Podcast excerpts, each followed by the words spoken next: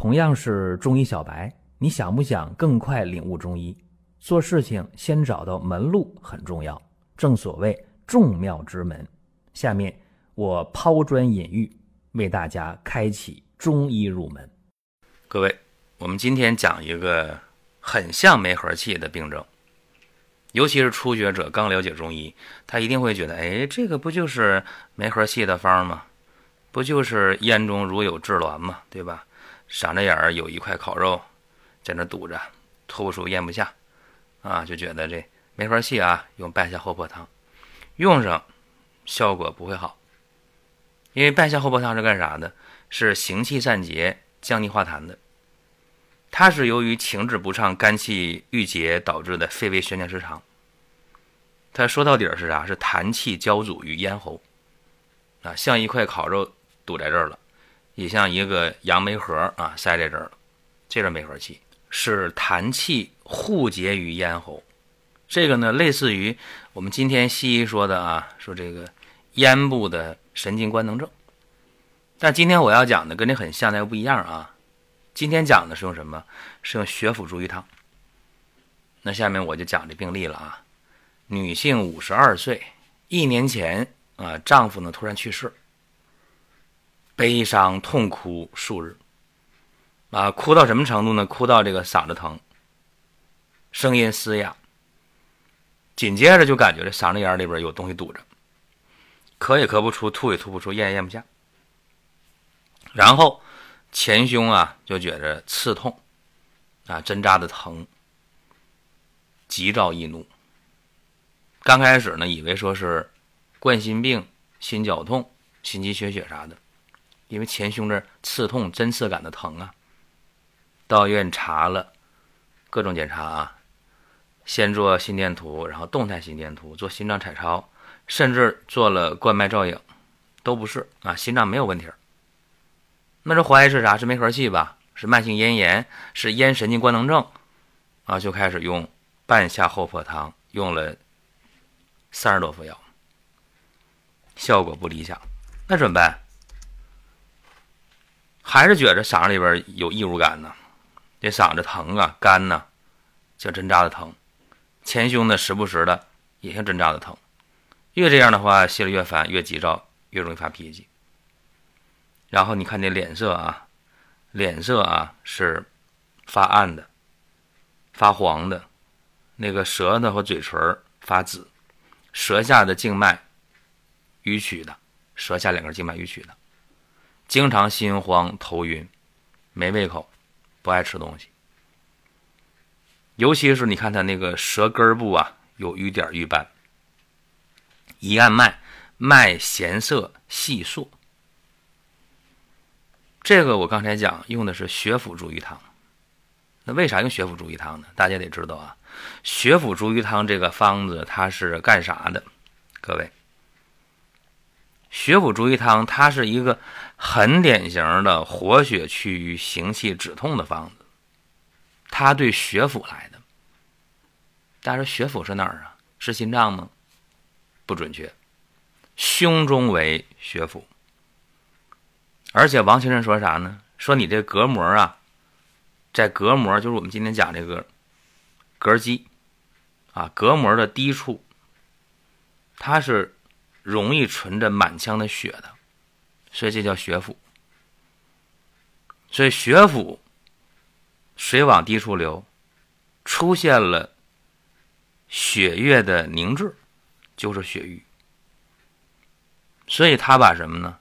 他把桃红四物汤，就桃仁、红花、当归、川芎、生地、赤芍药，加上四逆散、柴胡、枳壳、甘草、赤芍，加谁？加桔梗和牛膝。一个向上，一个向下，是吧？这叫什么？血府逐瘀汤。用这个方子啊，最终是干啥？桔梗引药上行，达于胸中，是吧？牛膝呢，能够去淤血、通经脉，引淤血下行。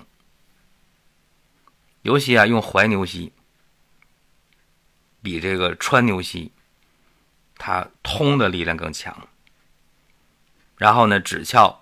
和桔梗一升一降，行气宽胸，啊，气血畅快，是这样一个理气活血这么一个思路。所以大家看啊，就就我刚才讲这个病号，嗓子也疼也干，胸中也难受，啊，胸中也刺痛。好了，那咱们就用这个思路啊，就是血府逐瘀汤，咱们做一个加减调整。具体用药是这样的啊，党参二十克，赤芍药、桔梗各十五克，桃仁、当归、红花、枳壳、牡丹皮、沙参、麦冬各十克，柴胡、生甘草各五克。先开五副药啊，每天一副药，水煎三次分服。五副药喝完之后，症状减轻了，啊，前胸的刺痛啊，嗓子的干呐、疼啊，哎，异物感都减轻了，说明什么？有效是吧？再服服药，症状都没了。各位说这么快吗？就这么快，就是嗓子疼啊，前胸疼啊，有异物感呐，不爱吃东西啊，啊，这些症状没了。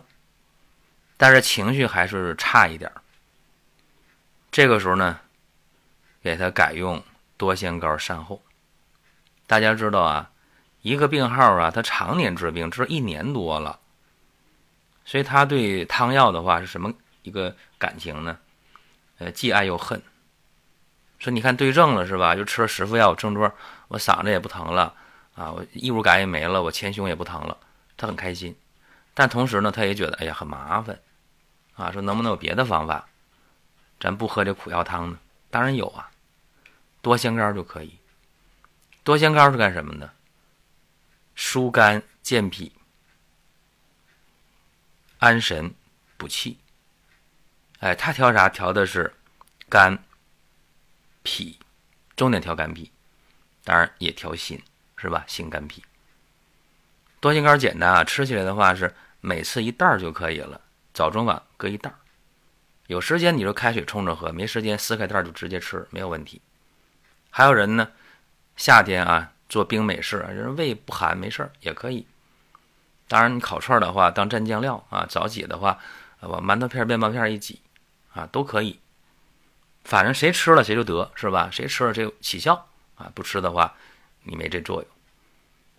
多仙膏用的很好啊，越用的话呢就情绪越好。